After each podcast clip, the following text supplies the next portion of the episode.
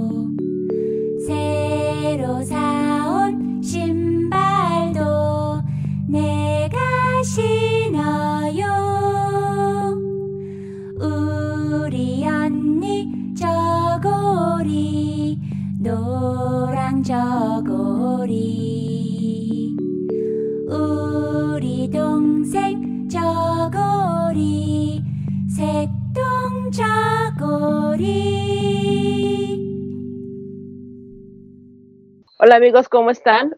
Es un gusto estar aquí con ustedes en un programa más de la revista de Tejión. Hoy con un programa muy especial porque está con nosotros una invitada que ya ha estado antes porque ya forma parte de la revista hablando de temas muy interesantes. Y bueno, hoy en este programa vamos a hablar de la celebración del Año Nuevo Coreano. Está conmigo Jessica Lavín. Hola, ¿qué tal? ¿Cómo están? Pues vamos a platicar de un tema bien interesante y que pues nos abre también mucho la puerta a entender un poco más lo que es las culturas orientales.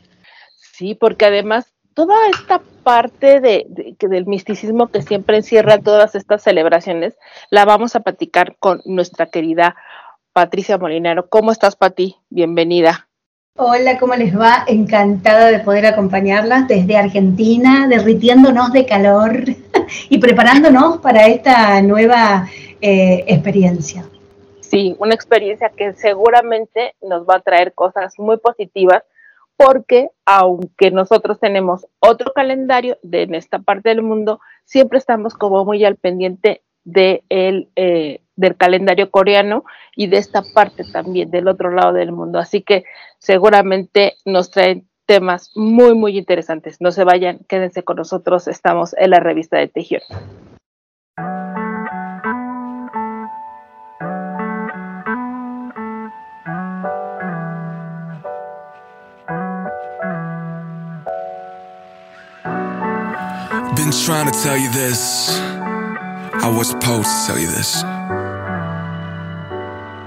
This is all for you.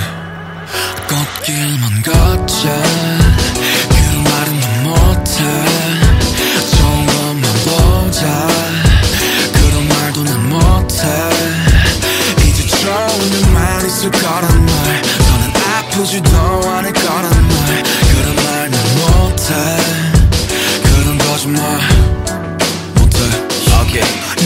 아이돌이니까 안 들어도 부리겠네. 너네 가사 맘에 안 들어. 안 봐도 비디오네. 너넨 힘없으니 구린지 분명히 했을 텐데 너네 하는 짓들 보니 조금 있으면 망하겠네. Thank you so much. 너희들의 자격지심. 덕분에 고딩 때도 못한 증명해냈으니 박수 짝짝. 그래 계속 쭉 해라 쭉. 우린 우리끼리 행복하게 good yeah good. 하나 둘셋 하면 잊어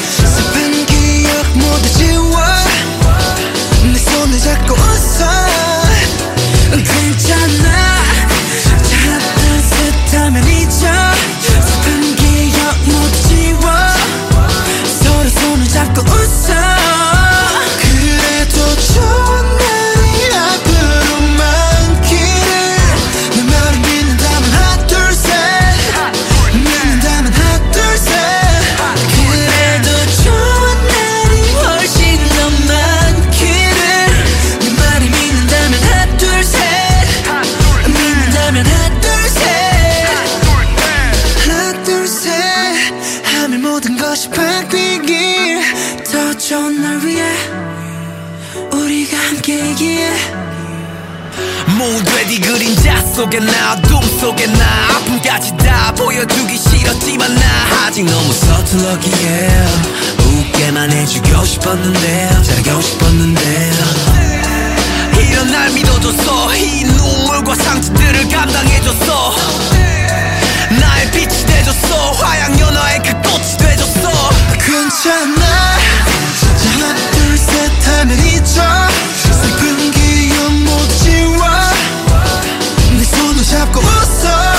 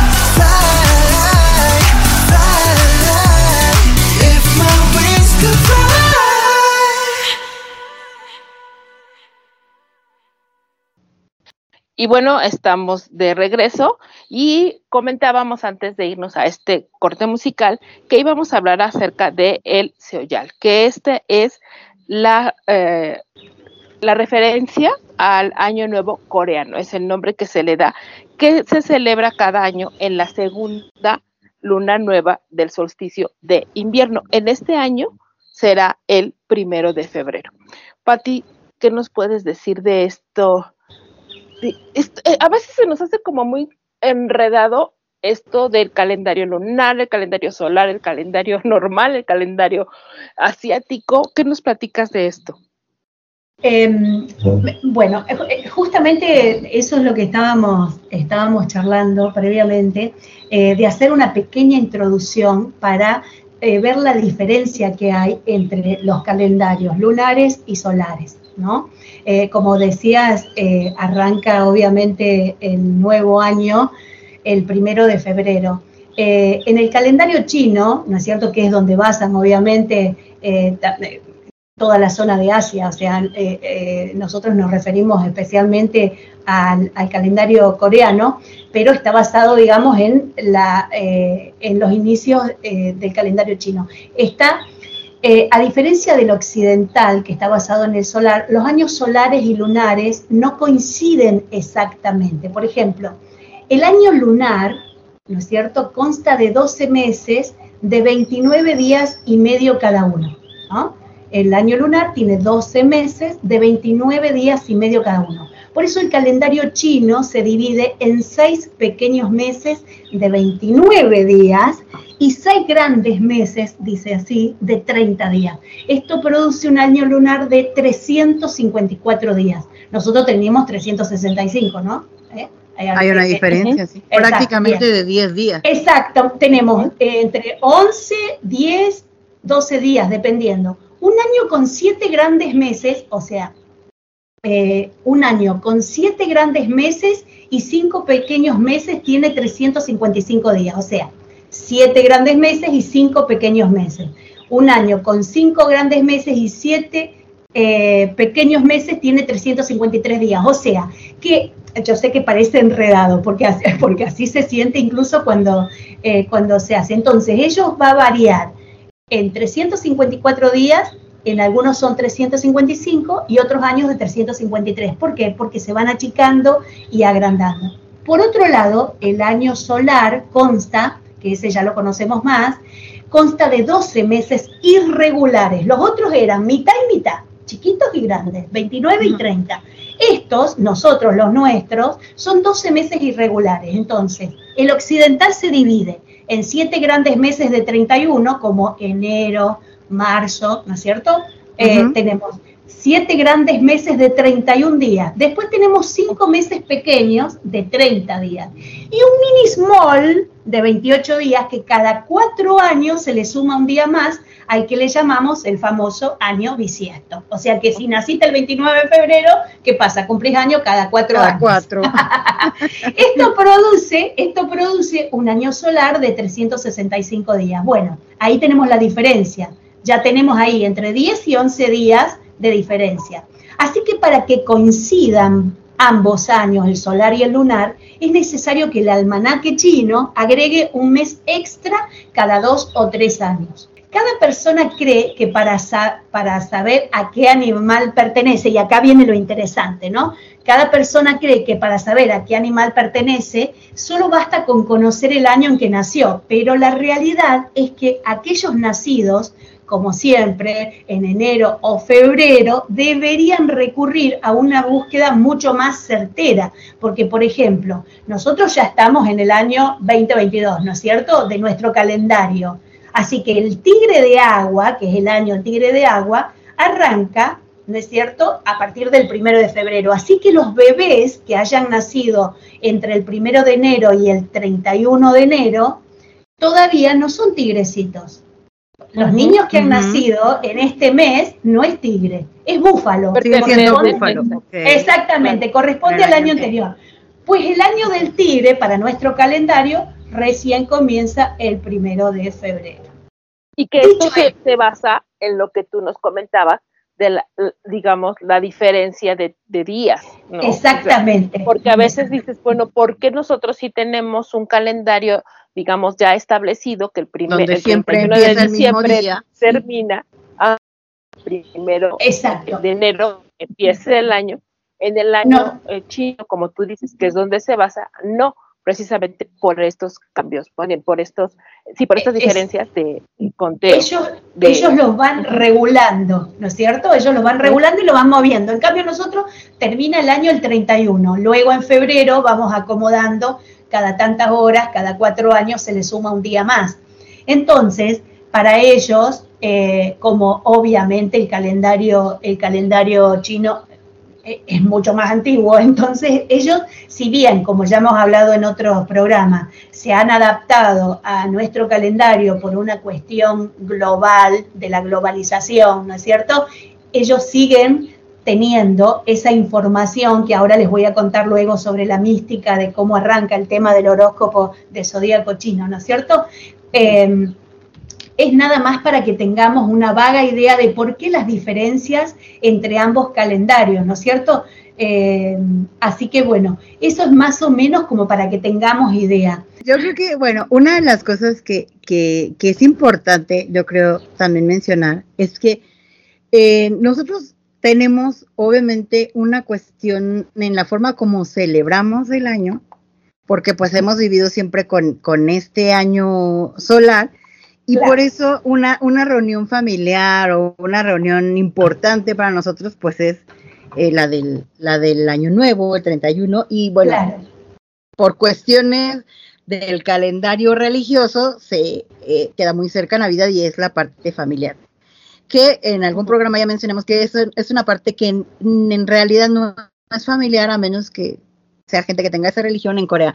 Sin embargo, el Año Nuevo Lunar sí es una celebración muy importante para ellos de manera familiar, donde ellos se reúnen porque eh, eh, es, la, es la, la- el día donde ellos empiezan un ciclo y si lo festejan, digamos que su manera de festejar sería lo más similar a como nosotros festejamos esta parte de fin de año. Sí, sería como lo mismo porque a ellos obviamente el, el, el año, el fin de año que para nosotros lo celebramos, para ellos pues es una fecha más. Más bien sería como una Exacto. parte a lo mejor un poco de influencia cultural que llega a, a los países asiáticos, pero realmente no significa tanto como se acuerdan que platicábamos de la Navidad. sí. Para los países Exacto. occidentales, la Navidad es una celebración muy importante que ellos, bueno, también lo celebran, pero de una forma diferente, más bien por influencia cultural, ¿no? Sí, Así es, sí, así tal es. cual. Así es, ¿no? Y, y, y bueno, obviamente, al ser también una, una cuestión tradicional, hasta este, incluso los alimentos que comen, la manera como se visten y todo eso, pues tiene que ver porque yo lo que, lo que también leí mucho es que ellos esa parte del calendario lunar es muy importante porque el calendario lunar tiene mucho apego con toda la cuestión de la agricultura. Sí, para la agricultura en general, la, la que la que rige todos los, los procesos de, de fechas de cultivo, de cosecha, de todo esto, tiene que ver más con el con la parte del calendario lunar por pues los cambios que hay literalmente con la cuestión sobre todo hidráulica de la tierra, ¿no? climática. Y climática, exactamente. Entonces, por eso es una fecha que, que, que, pues ellos sigue en la tradición. Yo creo que algo que nos diferencia eh, a los occidentales es que los occidentales siempre hemos buscado a lo mejor como adaptarnos a fechas y cosas que resulten más prácticas, eh, en base generalmente a la cuestión económica, ¿no?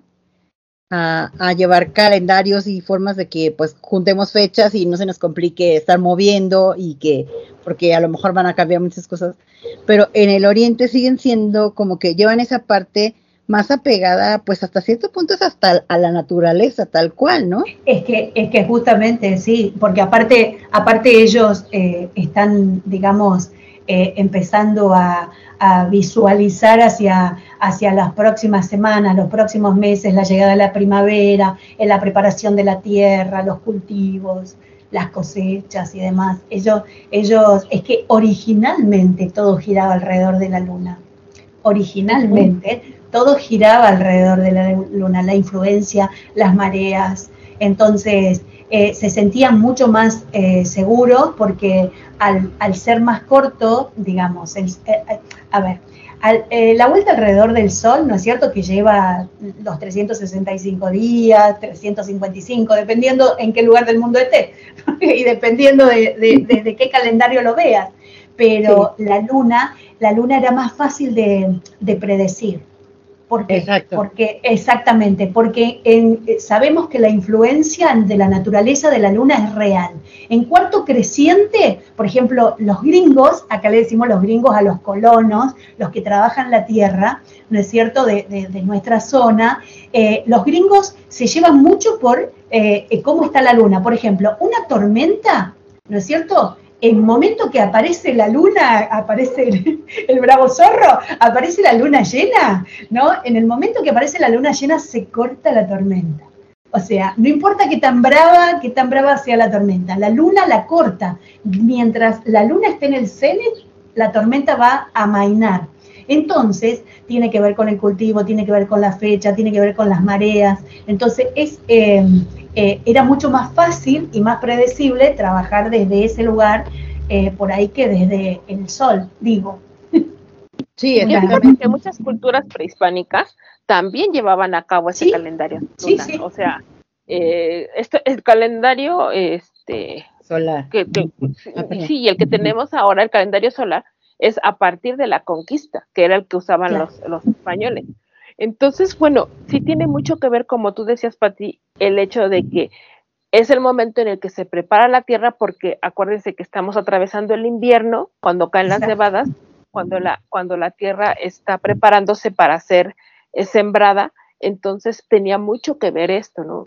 O sea sí. que, pues sí, realmente no es una casualidad, casualidad el hecho de que sea tan cambiante, porque como tú decías, ¿no? Depende también. Y otra, eh, sí, sí, que sea sí, cambiante, pero otra de las cosas también, que el calendario, digamos, solar, eh, hay mucho cambio, por ejemplo, en lo que es en el hemisferio norte y en el hemisferio sur en cuanto a esa parte. Por eso en el hemisferio norte estamos en invierno y en el hemisferio sur están en verano, porque eso sí está basado en el calendario solar, ¿no? Y, y, al revés, o sea, cuando nosotros estamos acá en épocas de verano, allá está en invierno. Pero el calendario lunar, o sea, la parte Exacto. de la naturaleza, digamos, que afecta al calendario lunar, es más a, a nivel del, del, planeta completo, independientemente sí, del clima. Exacto. Del clima, Totalmente. porque tiene que ver más con, con, con toda la luna del agua, ¿no? También. La luna llena, el cuarto creciente, cuarto menguante, la luna negra, la luna negra que es la luna nueva, ¿no es cierto? Que, que se usa mucho para, para, las cosas, para los rituales y demás, eh, eh, para la siembra, para todo, para todo. Eh, la, la, gente, la gente va, bueno, ¿y por qué la luna? Porque exactamente, la luna llena va a estar llena en todo el planeta al mismo tiempo. Y bueno, tiene que ver, ya sé que a lo mejor suena como algo obvio, ¿no? Como algo obvio, pero bueno, ahí está. Es como que todo el planeta está influenciado por ese... Las mareas eh, y todo eso. Las mareas, por el eclipse, por global. lo que fuera. Exactamente, exactamente. Y fíjate, fíjense que, que, bueno, hablábamos al principio del programa, toda esta parte mística que siempre tienen los países eh, asiáticos y que la verdad, eh, la, inclusive en la forma de celebración de este inicio de Año Nuevo, tan diferente acá en esta parte del mundo en el que es fiesta, porque si es una fiesta, se celebra con, con, con mucha música, mucho, muchas luces, mucha fiesta. En Corea la gente se reúne, tú decía Jessica, que es algo más familiar, se reúnen para ir a un campanario que se llama, espero pronunciarlo correctamente, Bosinhak, Ujú. y que es un es un pabellón en donde hay una campana que está en el centro de la ciudad de Seúl y ahí esperan la cuenta regresiva. Cuando el reloj marca las 24 horas, todos piden, eh, igual que aquí, eh, sus deseos, todos hacen sus deseos, y esta campana se toca 33 veces para desear la paz. Esta es una práctica budista que actualmente se realiza únicamente en las celebraciones de Año Nuevo para dar como inicio a la fiesta, ¿no? O sea, a la forma de cómo celebran ellos ya el, el- el año, cómo reciben ellos este año. Exacto. exacto. Interesante. Sí. Sí, sí, sí, ¿no? Que, que bueno, acá lo hacemos, eh, bueno, no en todas las ciudades, pero por ejemplo en Nueva York, en París, vemos en las grandes ciudades que se junta la gente y es donde hacen la cuenta regresiva, ¿no? Y, se cuentan los números y la parte de las dudas y todo, pues ellos, o sea, hacen algo similar, pero obviamente mm, a- adaptado en, en su en su cultura y siempre algo que también tienen, yo creo que es que entra, eh, pues, mucha parte más simbólica, ¿no? Sí, y también tienen, también tienen, así como nosotros que, por ejemplo, en Navidad comemos pavo, comemos la comida tradicional, también ellos tienen una, una comida que es el, es una sopa de rodajas de pastel de arroz que se llama teokguk y también la comen. Y fíjense, hay un dicho bien curioso que dice, si comes teoguk, cumples un año más. Entonces Ah, es como un deseo de, de, pues, de llegar al otro año.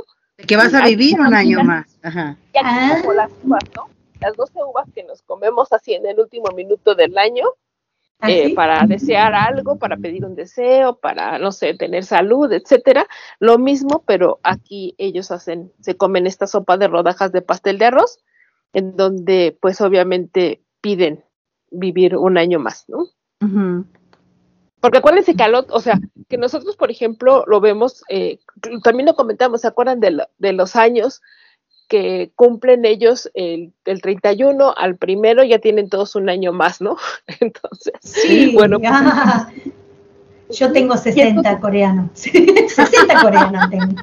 Ya está, ya está. en ese momento, fíjense, en ese momento cuando todos hacen esta, esta petición que dice, si comes teojuk, cumples un año más, todo mundo empieza a decir la edad que tienen en ese año. Qué curioso. Sí, tienen esta cosa con eh, la edad. Yo no sé qué si les ha pasado a ustedes, pero eh, hace un año atrás cuando empecé a descubrir el mundo de, de Corea, porque yo decía, ¡ay no! En Netflix, ¿qué onda? ¿Qué pasó? ¿Qué sé yo? Bueno, a ver, voy a ver. Y después me reenganché, aquí estoy, un año después. No sé si es solar o lunar el año, pero aquí estoy. Y eh, me empecé a enamorar de la cultura, ¿no?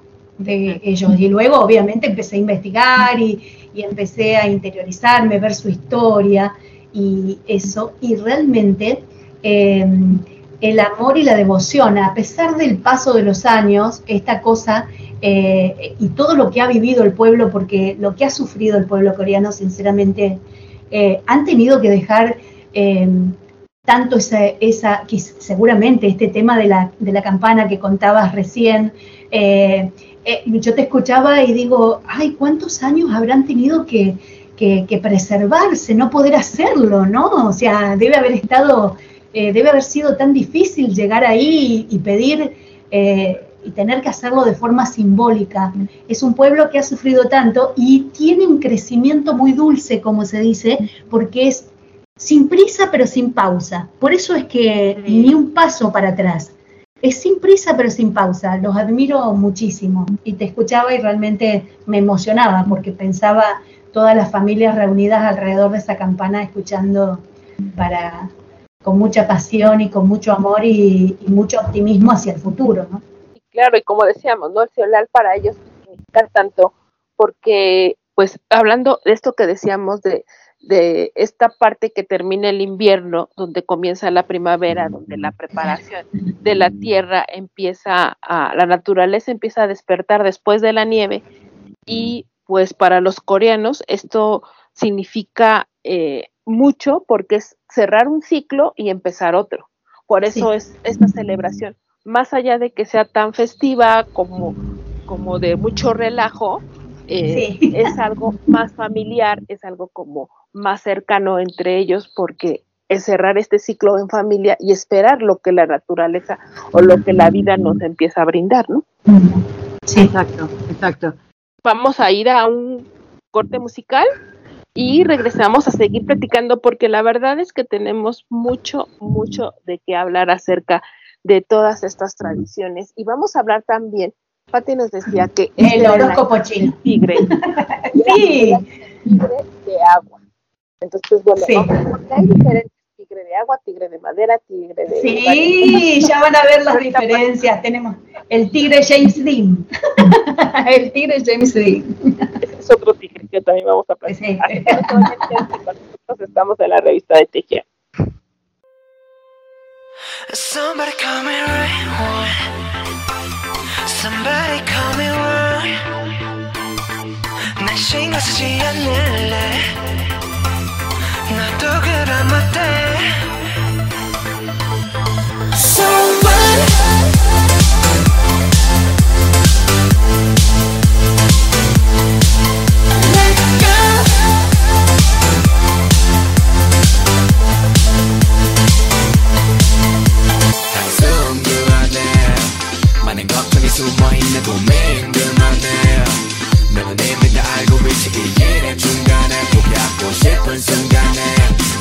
크게 소리 질러봤어 What what what 내 맘대로 되는 건 없고 숨을 곳숨어 더더욱 없어. 이미 주섬이 던져지지 오래 꿈을 대단히 들려가겠지. 고민들의 구 하려니까 만들어낸 상상의 늪. 고민보다 꼭꼭 조지 마렴처럼 손을 쳐봐. So what what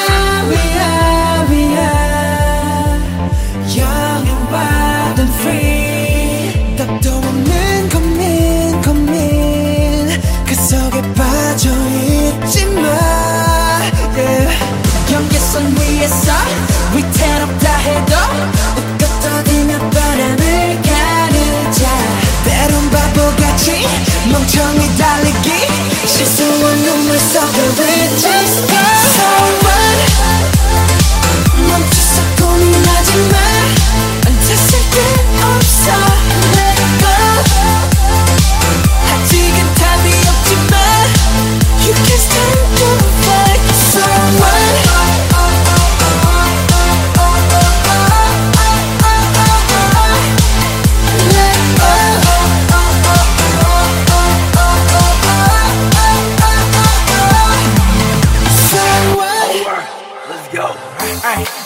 일들이 싫대 아이, 누구 쉬고만 싶대 아이, 그들의 고통과 패패 아이, 모두 내가 몰아칠 때 아이, 어떡하기 뭐 어떡해 어, 답은 하나밖에 없게 어, 딱 믿고 달려보자고 So what, what, what, yeah. I wanna die right now I wanna I wanna fight right now. 걱정이 싫어 인생은 길어 가 I wanna live right now. 왜 부러졌으니 밟아 excel 일어나 저러나 사람 신세. 산다면 무슨 재미냐 고통은 내 혼자. 그래서 so what? We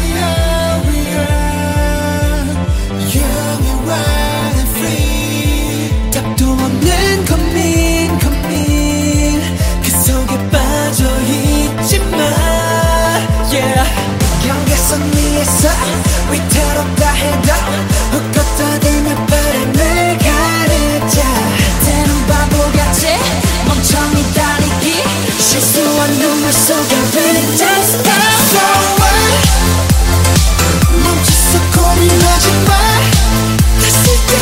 closer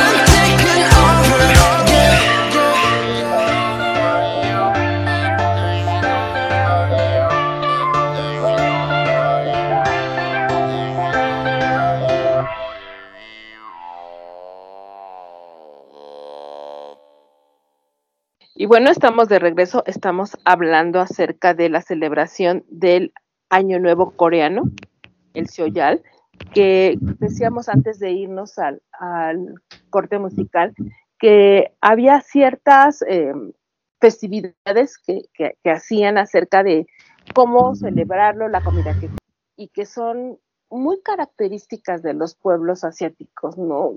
Eh, esta parte de, este, lo decía yo, lo he comentado varias veces del misticismo que hay, pero siempre tenemos esta curiosidad de saber. En este año nos toca el año del tigre. ¿Qué significa el año del tigre? ¿Por qué es representado por un animal? Hay, hay, hay tigre de agua, tigre de madera, tigre de metal y Pati nos va a explicar qué significa todo esto, Pati. ¿Por qué? Bien. ¿Cómo podemos nosotros identificar si, si es tigre de metal o tigre de agua Bien. o qué Bueno. animal? Bien, eh, antes, o sea, mientras vamos a- al, al, digamos, a lo que corresponde al año del tigre, que arranca ahora el primero de, de- de febrero, ¿no es cierto? Me gustaría hacer una pequeña introducción de cómo los mitos y las leyendas dicen que se formó el horóscopo. En realidad nadie sabe muy bien, pero la más popular se dice y se la adjudica a Buda, quien dice que antes de partir hacia la última encarnación decidió formar un zodíaco y entonces así convocó a todos los animales que existen en la naturaleza.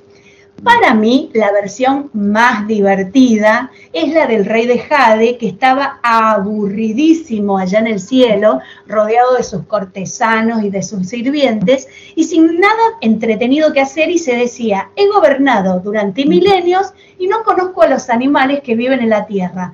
A ver, ¿cómo son? Entonces su ayudante le dijo que había muchos animales en la tierra y le preguntó si quería conocer a alguno, o sea, ¿quiere conocerlos? El rey le dijo, voy a perder mucho tiempo conociéndolos a todos, así que selecciona tú los 12 más interesantes y que se presenten ante mí mañana a las 6 de la mañana. Entonces el consejero pensó durante un largo rato cuáles serían esos 12 animales tan especiales que podrían complacer al rey. La primera que le vino a la cabeza fue la rata, a la cual le pidió por favor que se encargara ella de invitar al gato.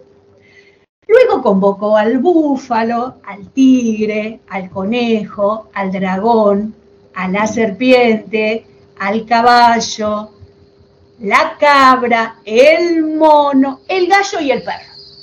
Todos ceremoniosamente citados para el día siguiente al Palacio Imperial. ¿Qué pasa? La rata estaba tan orgullosa, tan contenta y agrandada de que sería la primera en visitar al rey que se olvidó de contarle y avisarle a quién, al gato. Entonces, a la mañana siguiente, 11 hermosísimos animales se presentaron alineados frente al rey de Jade.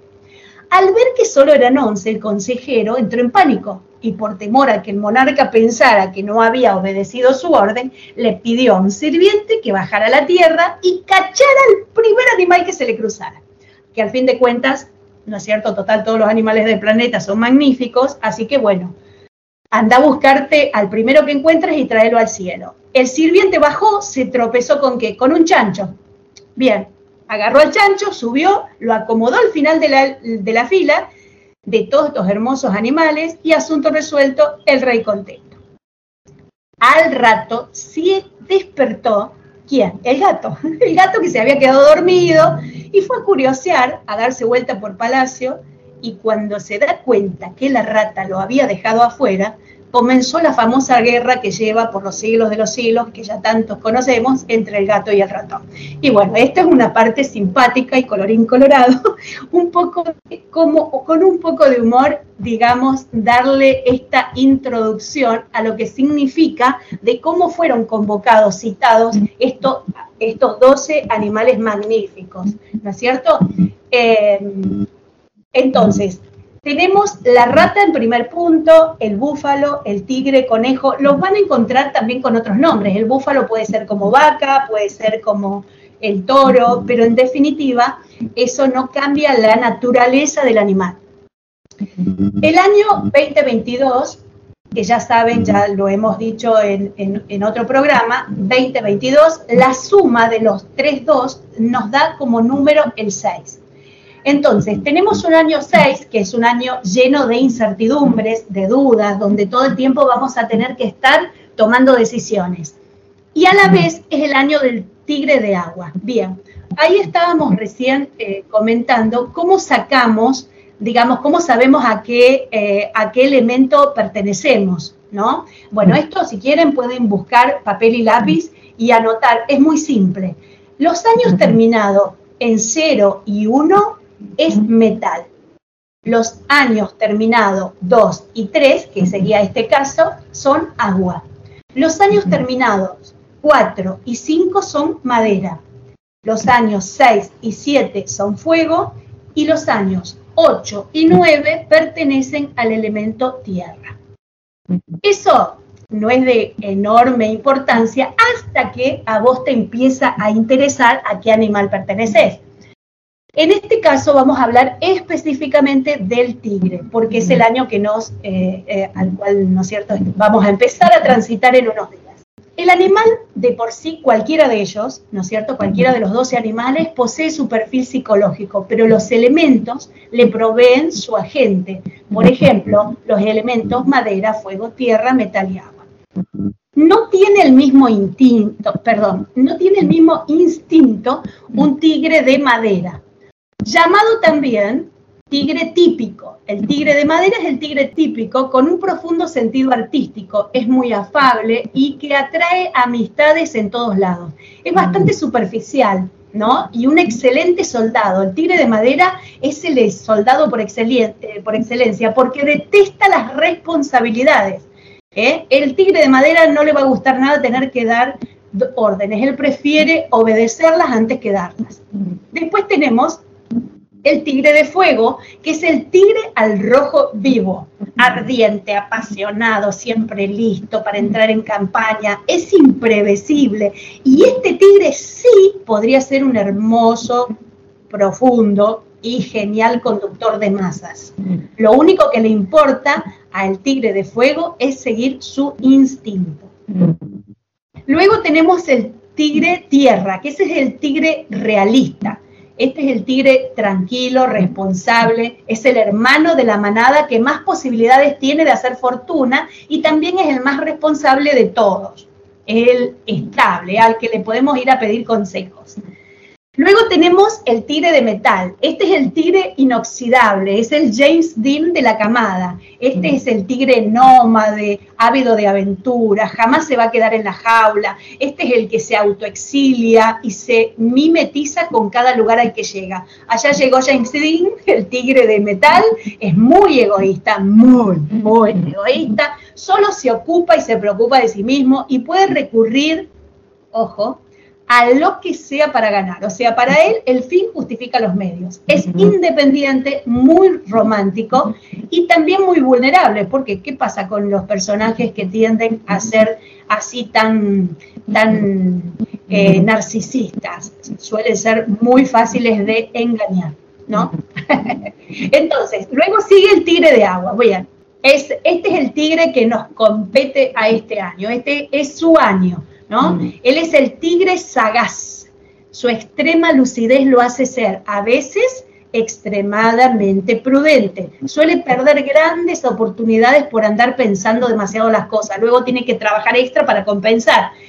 El tigre de agua es sensible, optimista, sentimental, es generoso y es el más abierto a los cambios. ¿eh? Como su elemento es el agua, tiende a adaptarse muy fácilmente eh, suele adaptarse muy fácilmente a todo lo que, lo que le aparece. Es buen amigo, confidente y condicional. Es el, es el tigre al cual vos le eh, podés contar lo que sea. Te va a abrir la oreja, los brazos, ¿no es cierto? Y, y absolutamente empático. Si bien el tigre de agua es el más diplomático de su manada, ya acá estamos hablando de este año en particular. Igualmente, no tendrá piedad a la hora de hacer justicia en nombre de la humanidad que más ha sufrido en los últimos años. Así que atenti. El año del tigre se va a manifestar como defensor de los derechos por la justicia y la libertad de los oprimidos. Eh, sí, hay que prepararse. Eh, el tigre siempre vive al filo de la navaja, o sea, el, el tigre, la, filosofía de vida, la forma de, vida del tigre es siempre vivir al filo de la, navaja. Ninguno de nuestros niños de BTS son tigres. No, no, tal vez por su hora de nacimiento pudieran tener algún ascendente en el tigre, pero como yo no conozco esa información, no lo pude calcular pero no me cabe dudas que pudiera haber un ascendente en tigre, pero ninguno de ellos, ¿eh? ni tampoco, eh, ni, ni, tampoco Van, Van PD, tampoco es tigre. El tigre te dice, Así, simple y corta. Tómame o déjame. Y el 2022 es el año de las grandes decisiones en lo que realmente vas a tener que recurrir a esa simple ecuación felina. ¿Lo tomás o lo dejas? Simple y llano. Un tigre es como una montaña rusa. Si vos vas a convivir con él, tendrás que armarte de valor. O sea, que este año, aquellos tigres, ¿no? Que dicen muy contentos, qué alegría, es mi año, yo soy tigre, sepan que no, no es su año.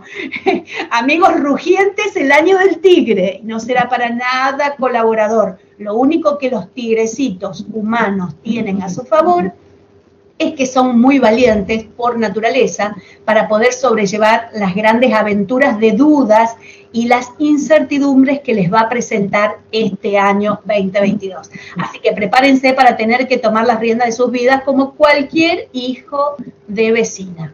No es que por ser tigres van a tener privilegios en este año.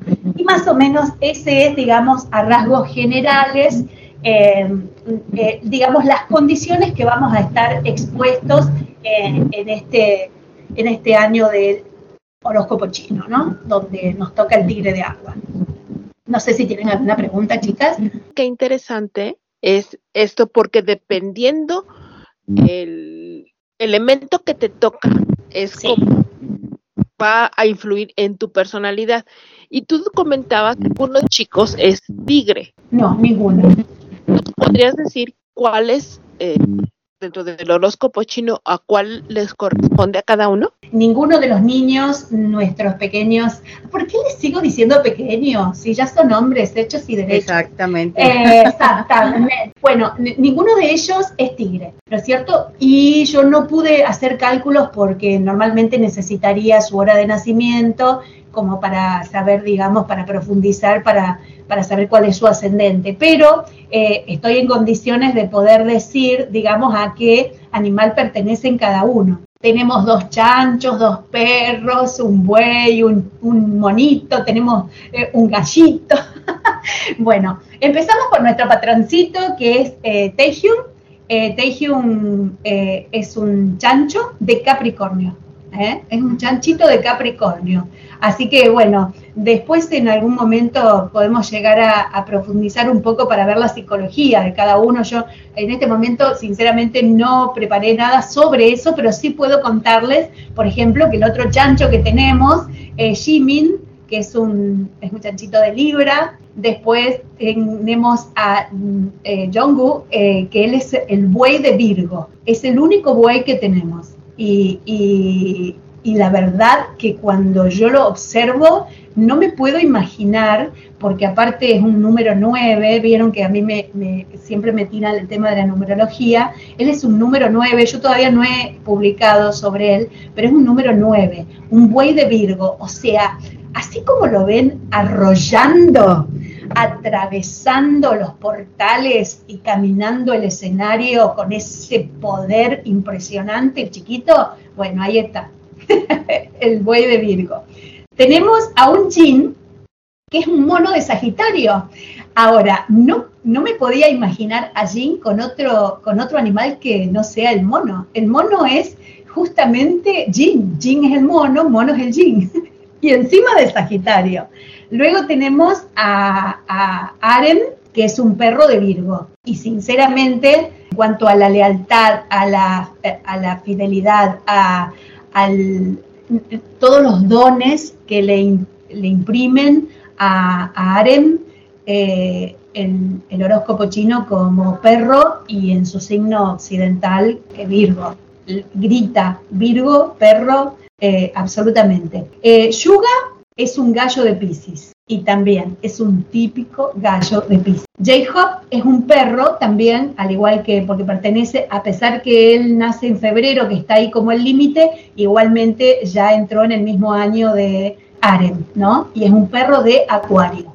En realidad, ellos si pudieran, si pudieran observarlo, digamos, por ahí, eh, cuando uno, eh, cuando empiezo a investigar y empiezo a hacerle los números y demás, eh, como las características que ellos muestran, porque por más que utilicen sus personalidades, digamos, y utilicen personajes también, ¿no? Para mostrarse, eh, y demás, es increíble cuando ellos hacen esos, los live o hacen los room, ¿no es cierto? Donde un poco, un poco y después ya no podés fingir tanto. O sea, ¿cuánto, cuánto, cuánto de artístico, cuánto de histriónico podés llegar a tener? Y cómo los signos, la astrología, por más que no los definen, igualmente sí tiene una influencia sobre ellos, como todos nosotros, ¿no? Por supuesto. Eh, charlando un poquito sobre, eh, digamos, las características que tienen cada uno de los chicos, ¿no es cierto?, con respecto a su horóscopo occidental y su horóscopo oriental. En este caso, eh, el primero en la lista, y nada más que porque, a ver, no es porque sea el más chico ni nada, simplemente porque pertenece al búfalo, el búfalo es el segundo en la lista de Buda, ¿no es cierto? Y entonces ahí lo tenemos a, a, que es un búfalo de Virgo.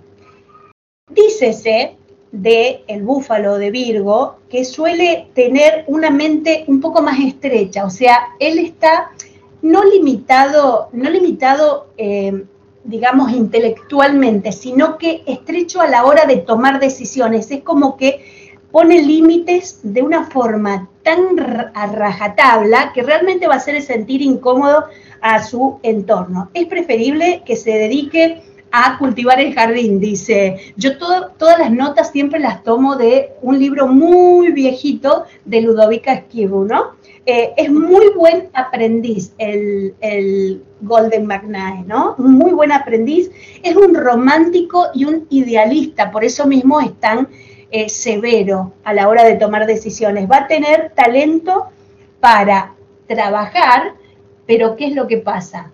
Al tener ese talento tan enorme, también lo tiene para hacer trabajar a los demás. Así que ustedes no se extrañen que dentro de unos años se dé vuelta la tortilla y los ponga a trabajar a todos sus hermanitos. Me, sorprende muchísimo, como tú dices, Pati, la, la similitud que hay con, con esta, con la personalidad que nos estás diciendo y nosotros, aunque no sepamos mucho de, del horóscopo chino y de estas cosas que tú sí sabes, y escuchas lo que dices y dices, no, sí, definitivamente es Jungkook. O sea, la personalidad está ahí, tal cual. Nervioso, viste, en ese estado ahí como eh, todo el tiempo está con, vos ves como descarga energía moviendo la patita. De hecho, lo estoy diciendo y en este momento yo también estoy moviendo el pie, el, el cómo se retuerce las manos, esa autoexigencia, esa cosa de, de, de que todo el tiempo está al límite. Y cuando está distraído, supuestamente, eh, eh, distraído, ya lo han capturado. Eh, él suele decir, es muy típico de, los búfalos, como también es típico de los taurinos en el horóscopo occidental, ¿no es cierto? Que tienen esta cosa de que como que parecen lentos, ¿no? Lentos, no, lo que pasa es que realmente tienen la habilidad para estar en varios universos al mismo tiempo. Entonces vos lo ves a, a Jungkook, este buey de Virgo, que dice, sí, voy a, y se queda ahí como parado, ¿no? Que, está como eh, tratando de encontrar, dice, era muy lindo lo que iba a decir, pero se me olvidó, porque, porque se, en este caso, este que es el animal más grande de, todos, y de hecho así le dicen sus compañeros, ¿no? Sus hermanitos siempre dicen que es el más grandote de todos. Em, eh, eh, tiene esta cosa de que a la vez ha sido, digamos, como protegido, pero en un punto, fíjense que la vez pasada yo veía, le preguntaban en un, eh, a Jean, ¿no? que es el mayor de todos, eh, a Jean le preguntaban en quién confiaría sus espaldas, y él se dio vuelta y se lo puedo nombrar cangú, porque le dicen canguro, cangú, y allá se levantó él, ¿no? Así, porque en un punto se transformó digamos, en esa, en esa bestia, en esa bestia que se devora el escenario. Y es el escenario, se come las pantallas, ¿no es cierto? Pero es una, es una fuerza eh, que no se puede reprimir, que no se puede frenar. Cuando este pibe pone pie en polvareda, ¿no? no lo podés parar. ¿Ustedes algunas veces han visto esas películas del lejano oeste donde se hacen las estampidas de, de, de, búfalos? de búfalos? Bueno, ese es John Cook. ese es John Cook. ¿eh? el, el virginiano, el virginiano lo hace mucho más estrecho, por eso dice estrecho de mente. ¿En qué sentido? Que es mucho más estricto. Por ejemplo, un búfalo de Sagitario sin duda va a tener, va a ser mucho más libre, pero en el caso de él, que eh, no me fijé cuál es el elemento, pero tampoco vamos a profundizar eso, no en este momento, pero en el caso de él, el pibe tiene esa capacidad arrolladora. ¿eh? Eh, me, hace, me hace pensar en eso, en una bestia que se que se puede devorar todo. De hecho, eh, he escuchado a algunos conocedores sobre música, talentos y demás. Eh, Tian García, por ejemplo, lo he escuchado decir que eh, John Book realmente es el, el, idol de las próximas generaciones, ¿no? El idol de las próximas de hecho, generaciones. Es, es completo. Es su vallas. ¿Ah, sí? Ah, mira y sí, le dice. Que le, impresiona mucho. Eh, eh, con todos los piropos que le dice. ahí llegó el maestro, le dice, ¿no? Ahí llegó el, el jefe. Ahí llegó el jefe, realmente es el jefe. Bueno, luego en la lista, ¿no es cierto? Tenemos el tigre, conejo, dragón, serpiente, caballo, cabra, todo eso nos lo salteamos y vamos por el mono. El mono es Jim, ¿eh? Jin es el mono de Sagitario. Este mono, Jin, va a tener el elixir de la vida, es alegre, enérgico, inspirado, concretará sus sueños infantiles con éxito e imaginación. Em, tendrá un club de amigos. ¿Alguien puede poner en duda eso? No, nadie. No, para nada. No, va a galopar libre e independientemente hacia el infinito. Eh, los monos, la psicología del mono, habla justamente de personajes eh, que andan de rama en rama, ¿no? Es como, es eh, hipercompetitivo. la mayor virtud de, un mono es el sentido del humor. Es capaz de reírse de las situaciones más trágicas por las que atraviesa y transformarlas en comedias. Por ejemplo, un Woody Allen. Woody Allen es un Nadie como él va a tomar la vida como un gran show. Entonces, él toma la tragedia, las cosas que, malas, y de pronto las transforma, ¿no? Ese es eh, eh, el mono, es el aquí ahora. Eh, otra cosa no le importa. Él, en este momento, Jim está transitando esta etapa de su vida, la está viviendo a full. uno a veces lo mira ¿no? Y en nuestra cabecita chiquita, porque la verdad es que, a ver, convengamos que aún con toda nuestra imaginación, nunca podríamos llegar siquiera a asomarnos por encima del tapial para poder ver cómo realmente viven estos pibes. uno puede imaginarse, hoy hablábamos justamente de las teorías, la conspiración y todo lo demás que tiene el, eh, que tenemos nosotros como parte del fandom, ¿no? E incluso los detractores. Entonces, pero todo eso no tiene nada que ver con lo que realmente debe ser la vida de ellos detrás de, los muros, ¿no? Em, eh, eh, y, yo te decía, también me, sigue, me sigue llamando la atención, ¿no? Quien no conoce, o sea, aunque no sepamos esto que decíamos, Jin es tal cual. O sea, Jin yo creo que es sin duda el, la cereza del pastel de, los chicos de BTS. Es quien los, quien los ve, los cuida porque es el más grande, pero también los divierte y también de repente es estricto. Lo regaña o, los ve así como de compórtate. Sí, cuando le pone límites a, Arem, que uno no se lo imagina eso.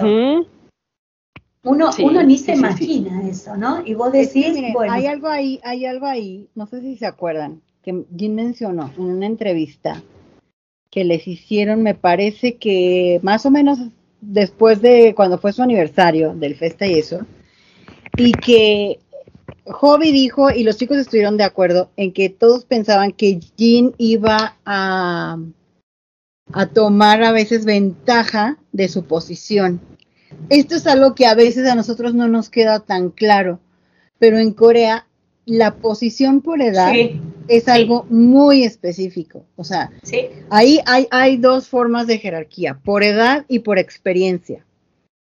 Por edad, siempre, eh, o sea, el que es mayor es el que dicta cosas de, de, de conducta, de muchas cosas. Por eso es que RM, RM se, se cuadra con Jean, no tanto por el carácter de Jean. O sea, no lo No, hace no. por el carácter de lo No, hace porque no. es una cuestión de, de su educación y de su cultura dar una referencia a alguien mayor. Sí. Y la otra es por experiencia. RM es el líder y está elegido como líder porque fue el primero que entró también a- al grupo. Cuando una persona tiene más experiencia en un lugar, que seguramente en los dramas también lo han visto, le llaman Zumbenim. El Zumbenim es alguien que puede ser o no mayor que tú, pero que está en un grado superior de, puede ser de, de trabajo, de escuela, de tiempo en experiencia en algo. Entonces, digamos que por eso las posiciones de ellos, independientemente del carácter, del signo y de todo lo demás, están muy clasificadas en ese, en esos rangos, ¿no? O sea, el que tiene más experiencia, digamos, dentro del grupo, dentro de la compañía y todo, es RM, pero el que tiene más, o sea, la jerarquía, no solo Por por, el carácter, sino por la edad, es Jean. Sí, sí, sí. Lo que pasa es que hay que verle la carita a cuando lo manda, cuando le da una orden a Arem. A mí lo que me, el, el disfrute mío, y no es por perversa, ¿eh? No, no, pero mi disfrute es cómo acata sin, pero no, pero ni un gesto hace, ¿eh? Ni un gesto, porque vieron que Arem es de muchos gestos. Ustedes no sé si eh, a- yo lo miro a él y ya sé lo que pasa alrededor, porque realmente no. Incluso cuando está tieso, hace, hace algún gesto que, que- que delata lo que está sucediendo a su alrededor. Pero cuando. Jin le manda, le, eh, a- a- o sea, impone su autoridad, Aren no, no, ni levanta ni la ceja. No, nada. Entonces, Se queda totalmente inexpresivo. Sí, y así que, bueno, eh, el tema es que tuvieron el privilegio los chicos de que Jim fuera un mono y, bueno, el tema es que los monos en realidad eh, les gusta más estar despreocupados, o sea, cuando él realmente pone pone esos límites es porque, porque, bueno, por alguna razón muy, muy especial debe ser. Porque en realidad a él lo que le gusta es estar de rama en rama, viste, despreocuparse. eh, es un tipo muy, es un muy, muy inventivo, de- de- tiene, le encantan los desafíos, eh, la ciencia ficción, le gusta divertirse, a él le gusta. Entonces es como que a él le vino bien que hubiera otro líder, ¿no? A él le vino bien porque, porque bueno, tampoco tenía ganas de ser él. A él le gusta más esta cosa del payaso. ¿eh? Que tomara la más. responsabilidad que él no Sí, quería. sí, sí, sí, sí, Mm. total. De última, de última, si es necesario, él va a salir a poner el pecho a las balas, para eso es un bantán, ¿no?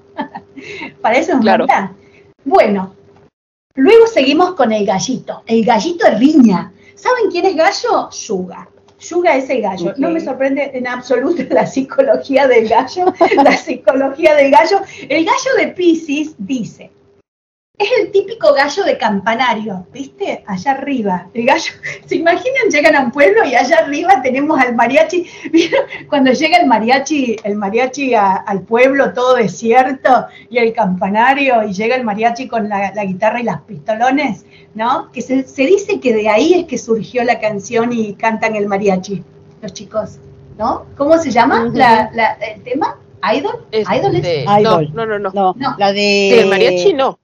No, Ah, es sí, la de... Airplane. Airplane, Airplane, Airplane. Bueno, que dice eh, que en realidad no es por el mariachi, sino que esta película los había impactado. Era el músico que llega al lugar y detrás, o sea, en una, eh, en una mano, en una mano la guitarra y detrás los pistolones, ¿no? Y entonces allá tenemos el campanario todo lleno de tierra, qué sé yo, y el gallito de campanario, ese sería Yuga.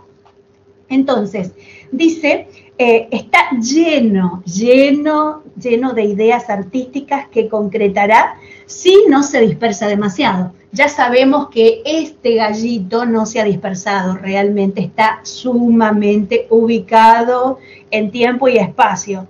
A veces, por, por, por fiaca o por eh, procrastinar, digamos, eh, suele prometer cosas que después no puede llegar a cumplir. Es un solitario y complicado espécimen. O sea que no estamos muy lejos de eh, la, la realidad, diga- digamos. Pero los gallos necesitan que lo admiren.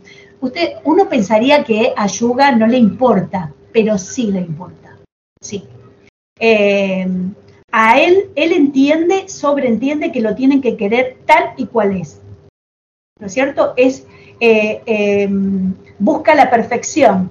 Es su leitmotiv. El leitmotiv de él es buscar la perfección. Cada acto, pensamiento, movimiento está impregnado de un espíritu absolutamente eh, capaz de defenderlo a picotazos, digamos. O sea, es capaz de defender a picotazos todo aquello que él considera que está bien. Se desvive por dar lo mejor de sí mismo. Es detallista, maniático, obsesivo, puntilloso. Siempre le va a encontrar el pelo al huevo, siempre, siempre, siempre. Eh, a veces esta autoexigencia le hace pasar la vida proyectando muchos sueños que nunca concretan. No sería el caso de Yuga, porque él realmente estaría haciendo realidad, ¿no es cierto?, su, eh, ¿cómo es? Estaría haciendo realidad eh, sus sueños. Así que eh, poco probable es eh, que, que, que no sea de otra manera. O sea, él está haciendo realidad sus sueños. La verdad es que eh, Sugar siempre ha tenido como muy enfocado qué es lo que, lo que él quería. Desde que era niño, que decidió por, por seguir su amor a la música, siempre tuvo como que esa visión. O sea que no, no hay ninguna duda. Vamos a ir a un corte musical y vamos a regresar. Nos faltan cuatro de los chicos y esto cada vez se pone más y más interesante. Así que vamos a otro corte musical y regresamos.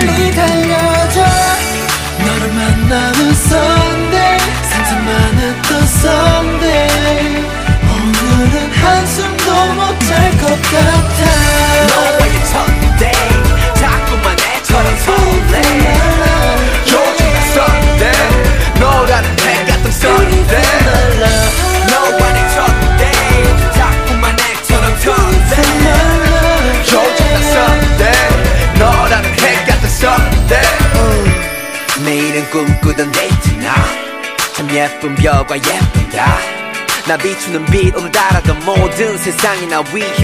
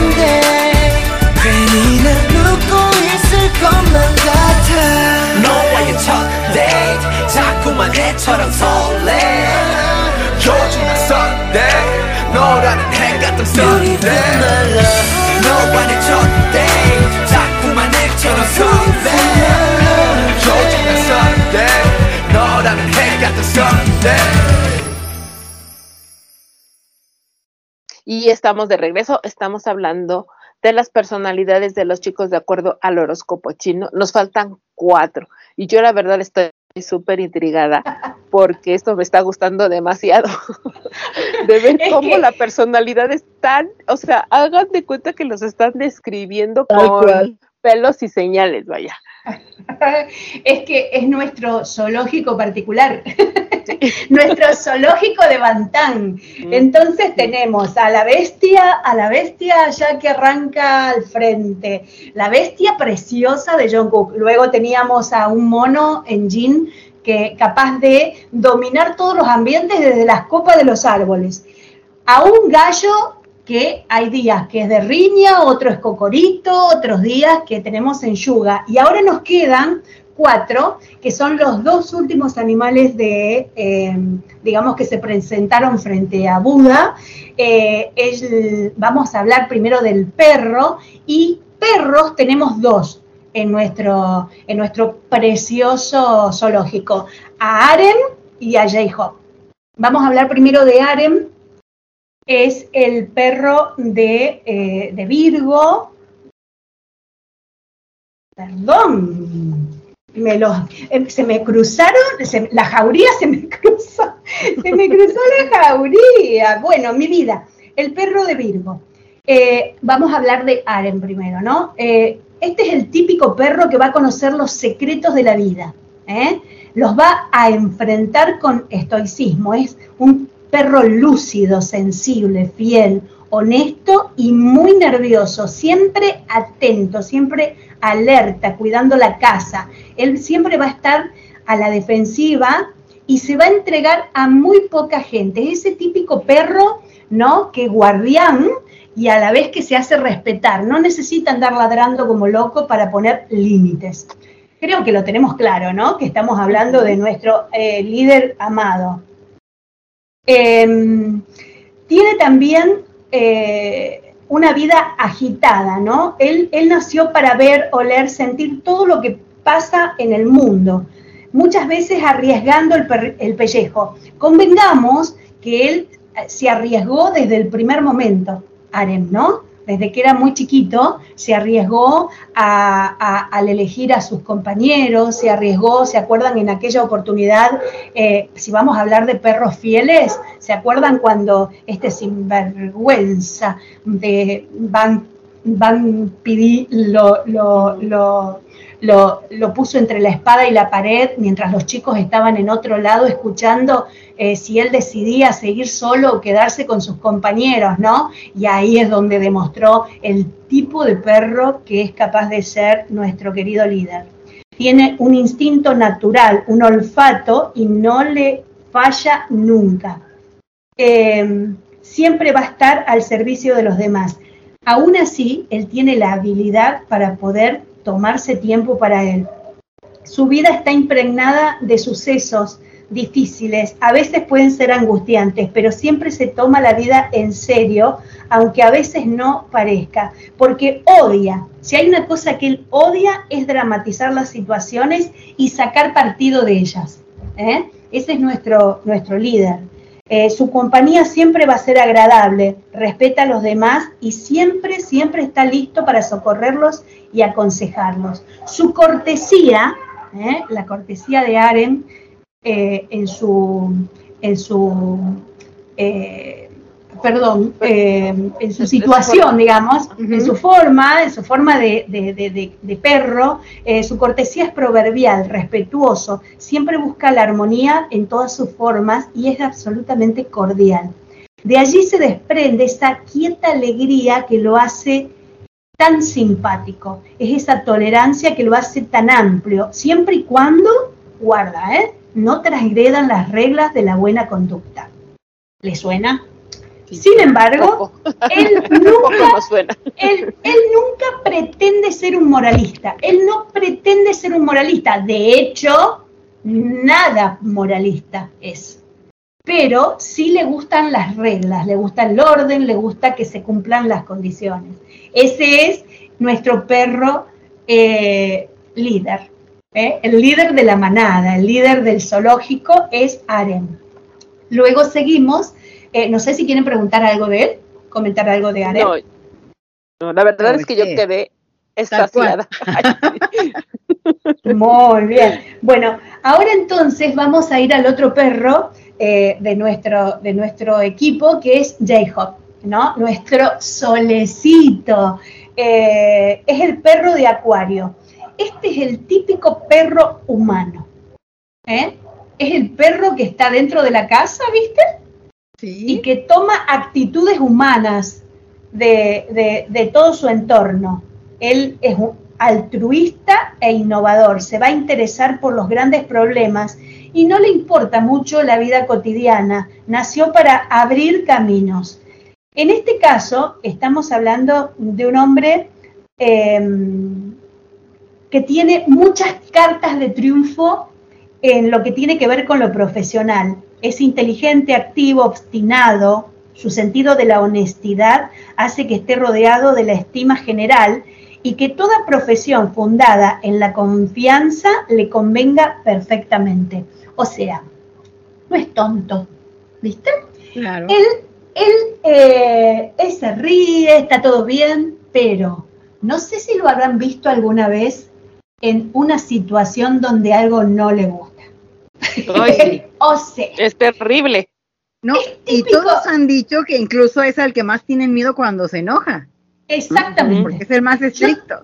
Yo tengo una, una historia, ¿no? Que vi en un momento en algún documental de estos que me sumerjo para, para, para tratar de compensar los 10 años que hace que no los conocía en cuatro meses, donde al principio ah, se presenta una especie de, de confrontación, ¿no? Entre el perro y el gallo, estamos hablando de Arem y estamos hablando de Yuga por una situación de algo y están como discutiendo y, ojo, porque Arem es como muy, muy poderoso cuando se enoja, eh, grita, es como que ladra, ¿no?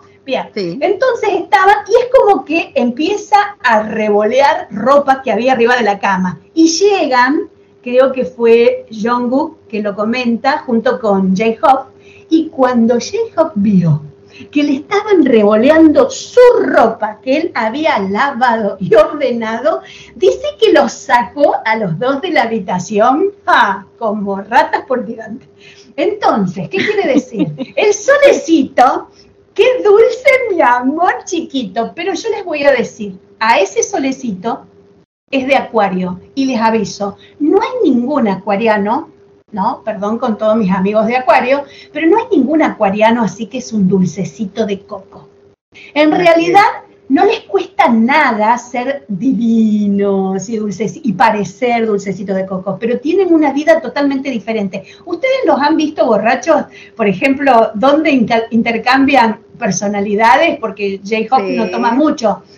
Y se intercambian personales entre el gallito y el perrito este, Yuga y J-Hop. Bueno, Yuga se vuelve súper parlachín, simpático, divertido, es el alma de la fiesta, es el, es el tío borracho sentado en el fondo. Y este otro, mi vida, sentado parece transformado en el viejito, enojado, con un pucherito en la boca, se le borra la sonrisa, entonces, evidentemente, aparte es mejor que no beba. Y bueno, luego hemos visto también que a, a Jacob, cuando, o sea, le pasa lo que a Tae cuando están las copas. Sí. Que les entra a sacar su lado sexy y, o sea, enseñárselo a Army, ¿no? A los dos, o sea, Se desinhiben por completo. se desinhiben, exacto. Totalmente, por completo.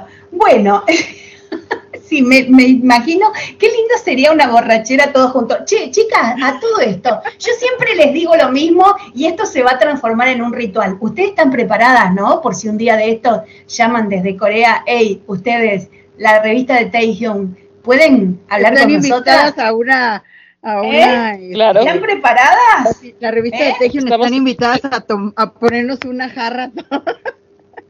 Mira, Exactamente. yo ya estoy preparándome desde ahorita porque yo ya saben que le tengo pavor a los aviones porque soy claustrofóbica. Entonces, no sé cómo voy a pasar 12 horas o no sé cuántas en un avión Te damos, te damos una totalmente dopada, pero damos unas de que voy a estar allá, voy a estar allá. Bien, bueno, eh, por último, digamos, ¿se acuerdan que yo les contaba que el sirviente, el primer animalito que encontró dando vuelta por ahí fue el chancho? Así que por eso el chancho es el último de la lista, el último con el chancho.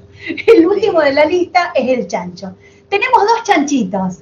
¿eh? También se los conoce como, obviamente, cerdo y también se los conoce como jabalíes.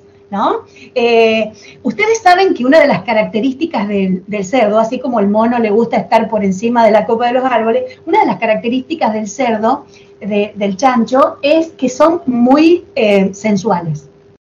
Y acá tenemos, y acá caemos con nuestros dos mega estrellas hiper, super sensuales, sexy, o llamémoslo ahí como nos gusten, que son Jimin y Taehyung, ¿o no?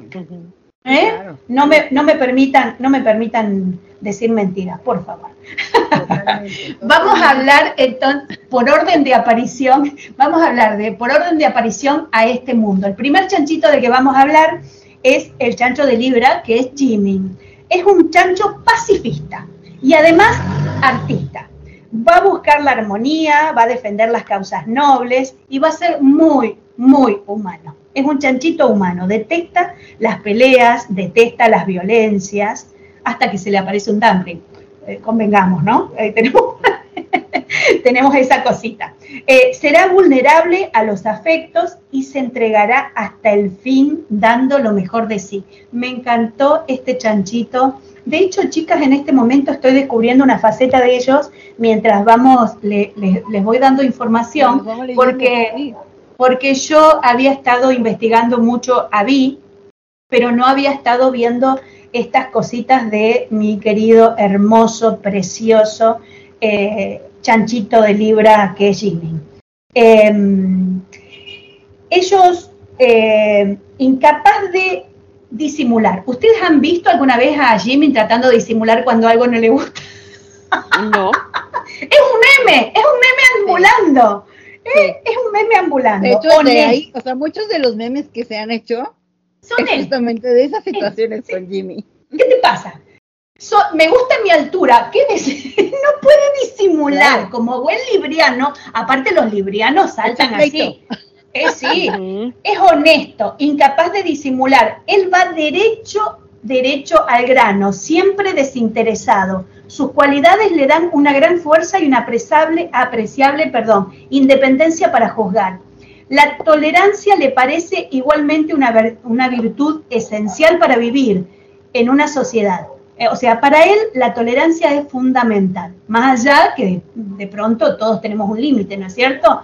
Eh, él es un amigo muy leal, les dice siempre lo que piensa a ellos con miles de precauciones. O sea, es un tipo que te va a decir las cosas, las peores, pero con mil vueltas, o sea, va a tener prudencia. Vieron que muchas veces Yuga, cuando habla de él, eh, lo, lo elige para un montón de cosas, ¿no? Sí. Eh, lo- una de las cosas que ha dicho Yuga eh, es que Jimin tiene una capacidad para escuchar impresionante y que eh, es, es muy piola porque más allá de que de pronto eh, el, el- chico tenga muchas cosas buenas para aconsejarte, convengamos que a veces uno no quiere consejos, uno quiere simplemente que lo escuchen y que no le digan nada, ¿no? Ese, cuando te pasa eso, a los que tenemos que llamar es a Jim.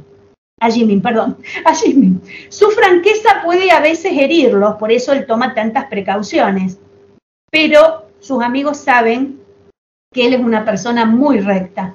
Su concepción de la amistad es el compañerismo.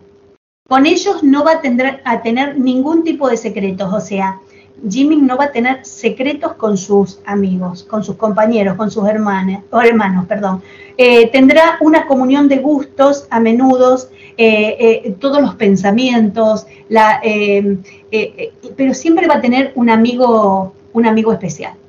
¿Eh? Por más que sea amigo de todos, que los cuide a todos, siempre va a haber alguien en el cual él va a confiar mucho más. ¿Por qué? Todos van a confiar en él. Y si bien él se puede brindar con todos, solo va a confiar en una persona en particular. ¿Viste? Que uno puede tener muchos amigos, pero no sé si les pasa a ustedes. De hecho, yo cuando era chica pensaba, ay no, si tenés muchos amigos, mejor uno o dos. Pero esas son todas, son todas gestiones que han hecho la gente a lo largo de la historia. En realidad, me gusta tener muchos amigos. Yo tengo una amiga a la que le cuento una cosa, otro amigo a la que le cuento otro, a otro amigo a la que le cuento otro. No todos los amigos eh, uno No puede contarle todo, todo. Exactamente, sí. Eh, a él le gusta tomar decisiones solo. Si bien eh, funciona muy bien en equipo, una de las cosas que tienen los chanchitos, y acá ya me refiero a los dos, ¿eh? a los dos chanchos eh, de, de nuestro zoológico, es que no tienen ningún drama de trabajar en equipo. Pero la verdad es que les gusta mucho más el trabajo solitario. O sea, el día que dentro de 128 mil años, ¿no es cierto? Ellos tuvieran esta oportunidad de estar por su cuenta, serían igual de magníficos y trabajarían perfectamente solos, digamos, y en soledad, ¿no? Eh, no tienen problemas para trabajar en equipo, pero también son absolutamente capaces e individualistas, digamos, ¿no? Esa, esa, fíjense que siempre hemos escuchado que son los que más se han exigido, ¿no? Hemos escuchado que Jimin, por ejemplo, eh, se quedaba a dormir directamente en el estudio, apenas dormía tres horas para, para, para volverse más y más perfeccionista. Y si bien Taya arrancó eh, tapado porque era el oculto, ¿no es cierto? Si bien Tae eh, era como, ay, el niño al que, bueno, ay, está todo bien, a él se le daban aparentemente fáciles las cosas, ¿no? Fue el que más exigió luego cuando se dio cuenta de que si quería, porque es muy, eh, si bien no le interesa la competencia para derrotar a alguien, es muy competitivo con él mismo. Entonces, ¿qué pasa? Dijo, bueno, pero yo quiero perfeccionar mi canto. Yo he escuchado a una de sus maestras de canto decir que el que más se ha exigido siempre ha sido VIP, ¿no? Y he, eh, he escuchado que es el que se aprende, o sea, es tan exigente consigo mismo que es el que se aprende todas las coreografías. Cualquier cosa que necesiten la memoria prodigiosa de VIP. Yo creo que, ah, Jessica, no sé si te pasa, haz de cuenta que estoy viendo como a Jimin, o sea, Patty nos va diciendo cómo es y yo estoy pensando en ellos en diferentes situaciones, estoy relacionando mi mente con, la, con las situaciones que ella nos está diciendo, entonces por eso luego nos quedamos así, escuchándote. Claro, bueno, ese, ese era nuestro chanchito de Libra a Jimen. Ahora tenemos el chancho de Capricornio, eh, nuestro amados, eh, eh, eh, nuestro jefecito, nuestro jefe, que es el chancho de Capricornio. Tenemos un chancho con una autodisciplina, perseverancia y paciencia a prueba de balas. ¿eh? Lo que decía recién. Su ambición será absolutamente elevada e inagotable la capacidad para conseguir lo que quiere. Es intelectual, sibarita, amante de las cosas terrenales, aprecia los valores estéticos y morales. Esto yo ya eh, cuando hablé la vez pasada para su cumpleaños lo dije mucho. Sí, sí, sí, sí. El pibe, el pibe, el pibe tiene unos valores morales que nosotros podemos reírnos de él, podemos apasionarnos con él, pero hay una cosa que él nunca va a traicionarse a sí mismo. ¿eh? Y fíjate que él lo ha demostrado también cuando le pone el alto a Army. Sí, Cuando claro. Army comenta algo que, que sale de contexto, de- sí. Exacto, sale de contexto y que, a- y que él considera que está mal. O sea, no tiene empacho en decirles, No. estás mal de la cabeza, Sí. olvídate de lo que estás pensando. Lo que Ah, Y es el único que lo hace. No, es el único que lo hace. Sí. Porque a lo Sí. mejor Bueno. Jean lo hace un poco como broma cuando les, nos dice ridículas Sí. y cosas así. Pero, Pero sí les con argumentos, no, y, y Sí. Tae con argumentos te dice que estás equivocada. Sí, claro. Entonces, o que eso no se hace, o que no se dice. Que Entonces, estás sí, no, traspasando un límite o algo así. Exacto.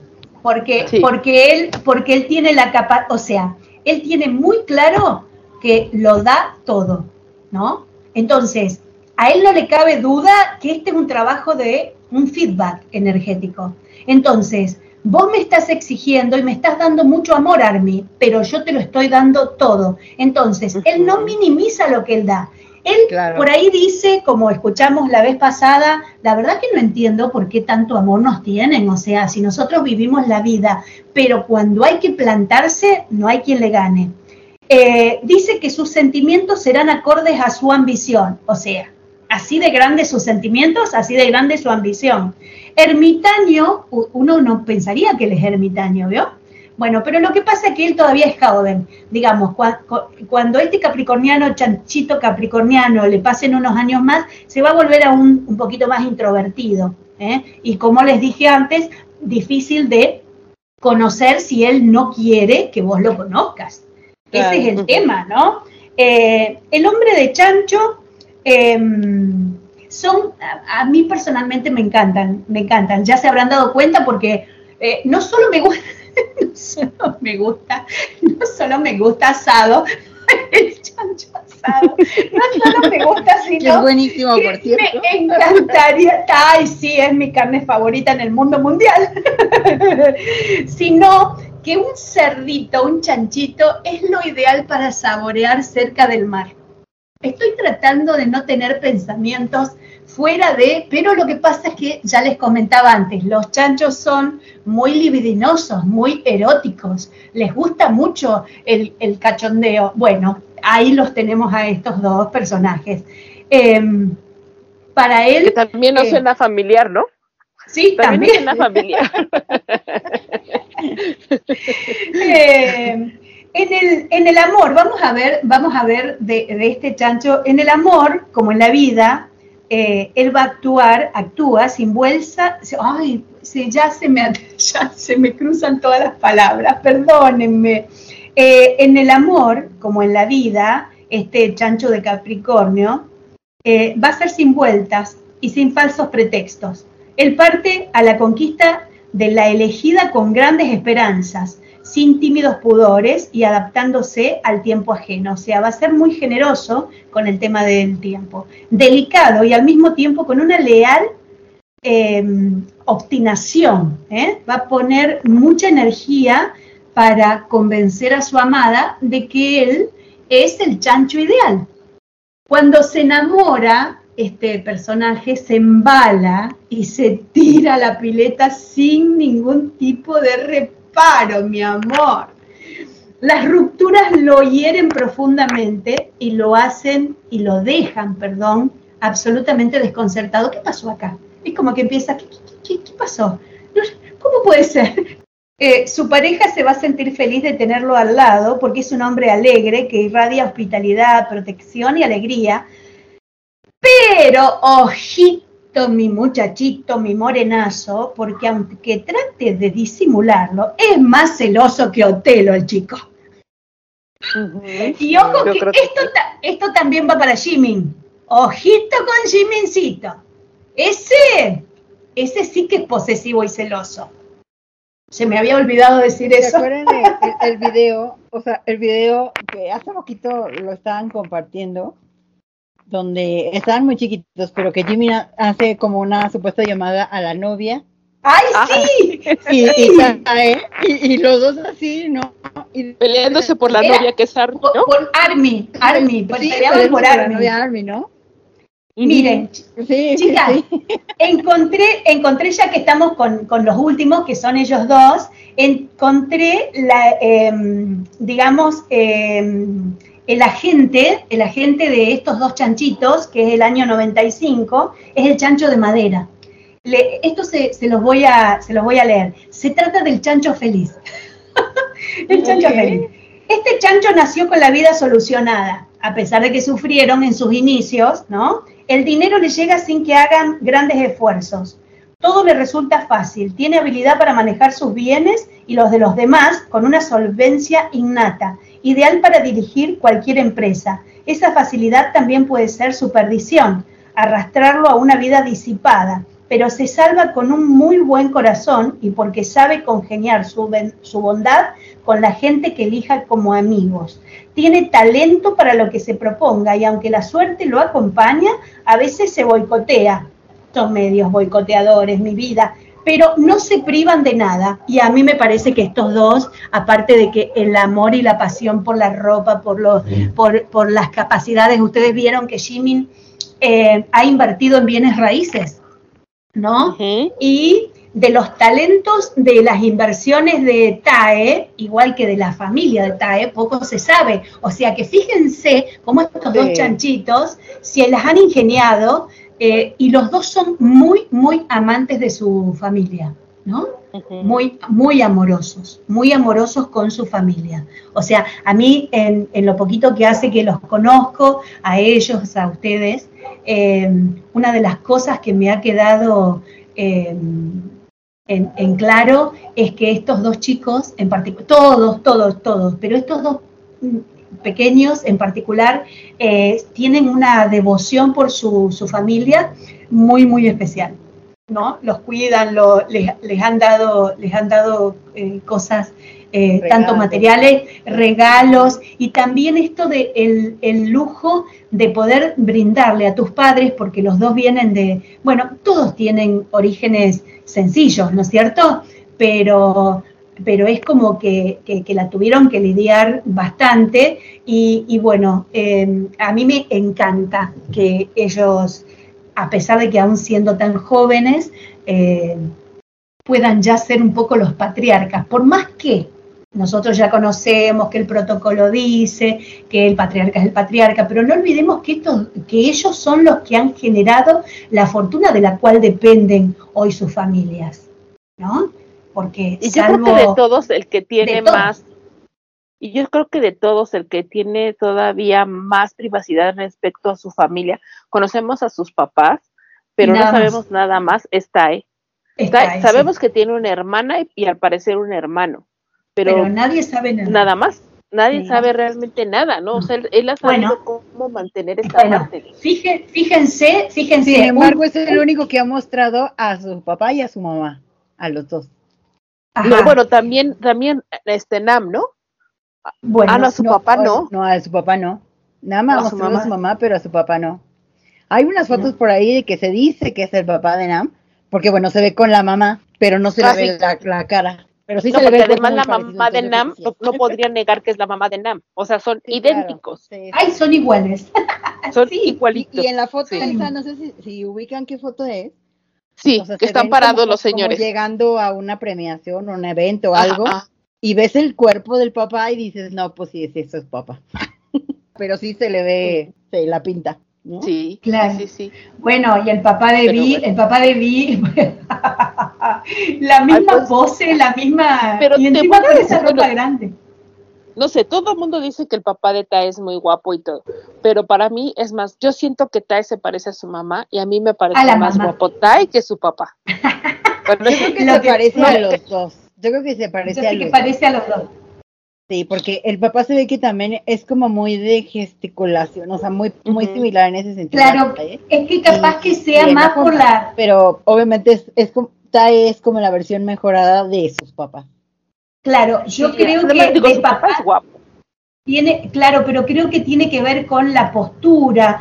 Ves que en esa foto él imita a su papá. Eh, eh, su papá, Además, porque sabes su también papá- que la la moda, ropa. ¿no? El tipo La de la moda. ropa que usa la- el papá, pues es el estilo de la ropa que usa Tae. Sí, bueno, en realidad sería al revés, amiga. Tae usa el estilo de su papá, De porque su papá. papá lo usó primero. Es verdad. pero- ¿Por dije al qué? revés. ¿Por qué? ¿Qué, qué se cree este chiquito? Nació a partir del verdad. 95. sí, sí, sí, sí. Ay, no. Nació a partir del No nos- 95.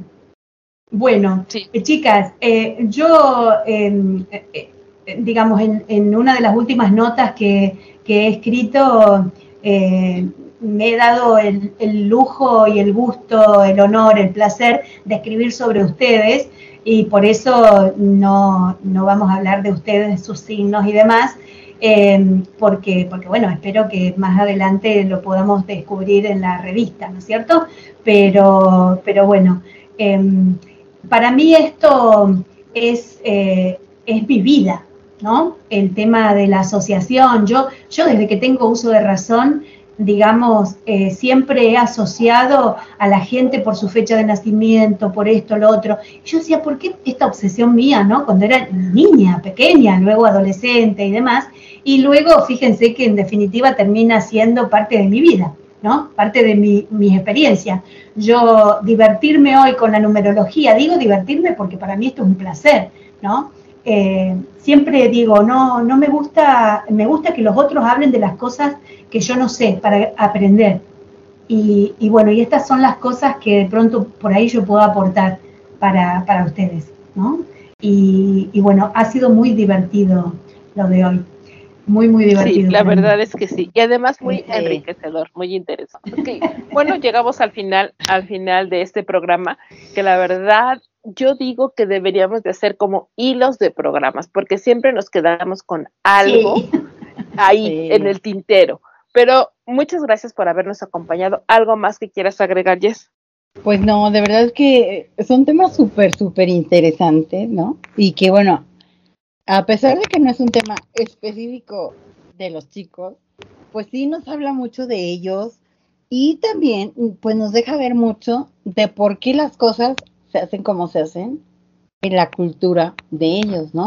Sabemos que, mm, o sea, en este caso, por ejemplo, pues vimos a, a- a Nam y a, y a Hobby, que son del mismo año y, son un mismo signo, igual a Tae y a Jimin, pero si se fijan, o sea, cuando vemos cosas de Corea y eso, o sea, sí los catalogan mucho con ese tipo de, de cosas, porque pues definitivamente es algo que les da cierta similitud entre ellos y características pues para cosas que toman en cuenta que pues nosotras, o bueno, en este lado del planeta, ¿no? No, son cosas que a lo mejor mm, lo tomamos como algo extra, ¿no? O sea, me refiero, allá sí de repente es importante que signo eres eso, porque saben, la gente que te conoce sabe alguna característica o algo así, Sí. que para cosas, digamos, más serias, ¿no? O sea, puede ser, o sea, un trabajo, una cuestión escolar, algo, Sí. sí tiene que ver. Y acá, por ejemplo, eso es así como que, pues quien quiera creer, cree y no, pero, pero no es algo como que tenga un peso cuando en realidad, pues lo vemos, de que sí habla en, en cierta forma de cada uno, ¿no? Sí, sí. que en Corea hay algo que a mí me llamó mucho la atención, que les prometo que vamos a hacer un programa de eso también para ti. Y Jessica, eh, acerca, veía un, un TikTok en donde decía que en Corea no te preguntaban tanto eh, Sí, tu signo, sí. sino qué tipo de sangre eras. De sangre. Incluso en los trabajos te preguntan qué tipo de sangre eres para Sí. ver si te contratan o no. Pero bueno, les prometo que vamos a hacer un programa de eso, De eso. porque esto también está bien, bien interesante. Y pues bueno, Jessica, ¿por qué no nos recuerdas los las redes sociales para que nos sigan? Y claro que sí, así como esta información, pues la van a encontrar en nuestras redes, en la revista, en general, en, en todo lo que hacemos, porque nos gusta abarcar diferentes temas. No se te olvide decir que tenemos eh, ejemplar de aniversario, para que lo vayan Ah, a ver y que nos busquen para que se suscriban. Nuestra edición del aniversario, que tuvimos un, un invitado muy especial, que es pues una persona muy importante en los medios de comunicación, por lo menos aquí en México, y, y pues vale la pena que se den una vuelta. Y pues bueno, estamos en Instagram, en Facebook, en YouTube y en TikTok como arroba revista de Tejión. En Twitter estamos como arroba revista de TAE, que es nuestra cuenta en español, y arroba guion bajo TAE, que es nuestra cuenta en inglés. La página web es www.revistadetae.com. Así es. Y pues bueno, yo soy Jania Vega y no me queda nada más que agradecer que nos hayan acompañado en una emisión más de la revista de Tejión, siempre abriendo caminos.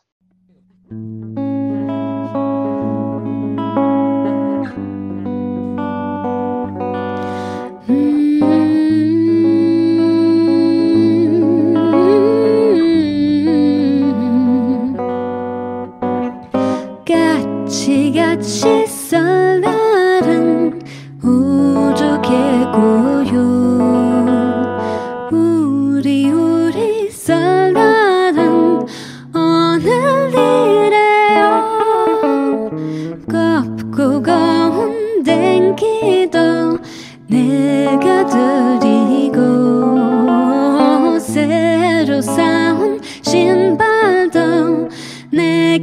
心。